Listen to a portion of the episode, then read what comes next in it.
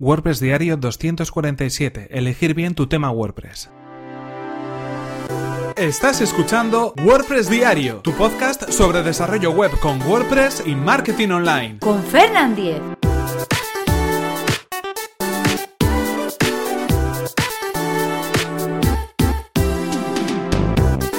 Hola, ¿qué tal? Comenzamos con un nuevo episodio de WordPress Diario, donde hoy vamos a hablar acerca de cómo elegir correctamente nuestro tema WordPress, qué cosas debemos tener en cuenta para poder acertar y tomar la decisión adecuada. Y esto es algo muy importante, porque al final el tema, el theme, la plantilla o el diseño que elijamos para nuestro sitio web creado con WordPress va a definir muchas de las cosas, muchos de los elementos que luego vamos a tener que tener en consideración a la hora de crear la página.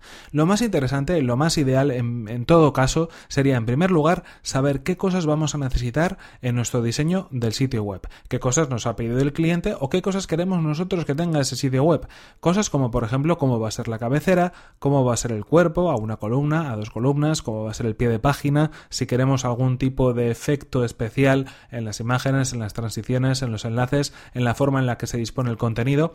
Todas esas cosas son las que vamos a tener que mirar antes de nada en nuestra cabeza o en un requerimiento si es que tenemos algún requisitos para ese proyecto antes de elegir un tema, porque después si queremos entrar en personalizar nuestro tema para poder adaptarlo realmente al proyecto, cuanto más cercano esté el original, más fácil va a ser después trabajar sobre él.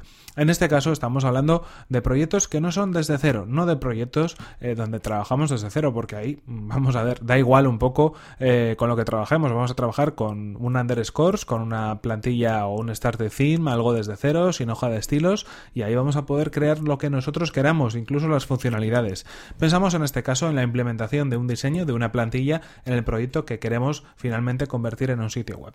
Normalmente una de las cosas más interesantes es ver cómo está dispuesto el logotipo o el título del sitio web, cómo está dispuesto el menú de navegación, qué es lo, que sucede con ese menú de navegación cuando accedemos a la versión responsive de la página esos elementos son de los más importantes porque al final eh, no deja de ser pues bueno la jerarquía de, contenidos eh, el menú de navegación un poco hacia dónde va a moverse la página o hacia dónde nos vamos a mover a través de la página web. También es interesante tener en cuenta la estructura de los contenidos o en este caso más bien el layout o el diseño de los contenidos que va a tener nuestra página. En este sentido me refiero a si esos contenidos van a ir a ancho completo o si esos contenidos van a ir en un formato boxed en un formato de caja digámoslo así, con márgenes tanto a la izquierda como a la derecha del contenido en la versión de escritorio. Si, por ejemplo, vamos a utilizar una columna, eh, o mejor dicho, una barra lateral de apoyo a los contenidos, o va a ser eh, cada una de las páginas o cada uno de los contenidos que publicamos van a ir a un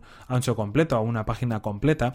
Ese tipo de cosas son interesantes y son muy importantes. Toda esa estructura, todo ese diseño es lo que luego nos va a definir cómo se va a comportar el contenido. Si después, por ejemplo, supongamos el caso que elegimos un diseño ancho completo, sin barra lateral, y después necesitamos un apoyo de esa barra lateral para introducir contenidos, va a ser más complicado implementar que si, bueno, pues hemos elegido un tema, un theme, una plantilla que ya viene definida con esa barra lateral. Así que es una de las cosas también fundamentales. Hay otras cosas que pueden ser también importantes, como por ejemplo la tipografía que vamos a utilizar, como por ejemplo eh, los colores que pueden aparecer en los diferentes elementos de acción de la página, como pueden ser botones, como pueden ser enlaces.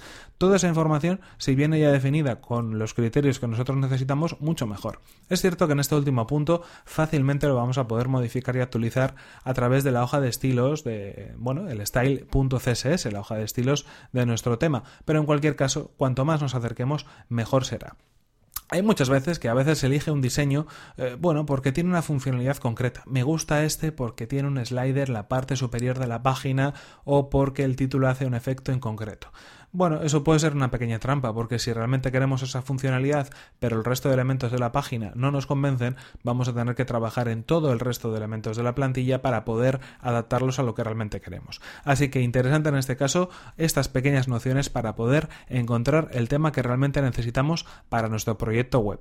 En el caso, esto ha sido todo por hoy, se nos acaba el tiempo y aquí terminamos este episodio número 247 de WordPress Diario. Como sabéis, recordaros que este episodio está patrocinado por Web Empresa, servicio de alojamiento web especializado en WordPress. En Web Empresa disponen de servidores optimizados para que nuestro sitio web cargue a la mayor velocidad. Actualiza sus reglas de seguridad especiales para WordPress a diario y además si tienes tu web con otro proveedor no hay ningún problema puesto que el traslado del hosting es gratuito y sin cortes en el servicio. Así que si queréis conocer más sobre el servicio de hosting de Web Empresa que además recomendamos desde aquí, tenéis toda la información en webempresa.com barra Fernan. Así podrán saber que vais de mi parte y podréis conseguir un 20% de en sus servicios. Y eso sí, recordad que si queréis poneros en contacto conmigo lo podéis hacer a través de mi correo electrónico fernan.fernan.com.es o desde mi cuenta de Twitter arroba fernan. Nos vemos en el siguiente episodio que será mañana mismo. Hasta la próxima. Bueno, consejos express como estáis viendo. ¿eh? El verano está muy loco y vamos a todo meter.